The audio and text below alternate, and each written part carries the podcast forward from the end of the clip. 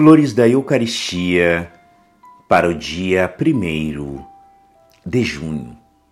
O Sagrado Coração de Jesus, fornalha ardente de amor. Dentre todas as faculdades nobres do corpo humano, a mais nobre é o coração. Colocado no centro do corpo, qual rei do centro de seus domínios. Cercam-no os membros mais importantes, como seus ministros e oficiais, movimentados por ele que fornecendo-lhes o calor vital, de que é reservatório, lhes comunica atividade.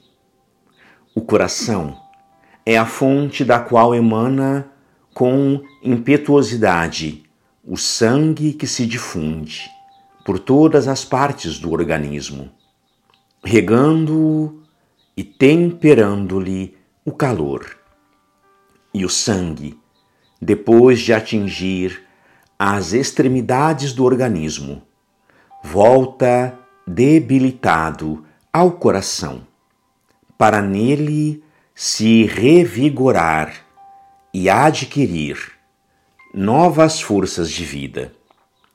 Tudo isso que se diz do coração humano em geral é verdadeiro também no coração adorável de Jesus Cristo. Graças e louvores sejam dadas a todo momento ao Santíssimo e Diviníssimo Sacramento. O Senhor esteja convosco. Ele está no meio de nós.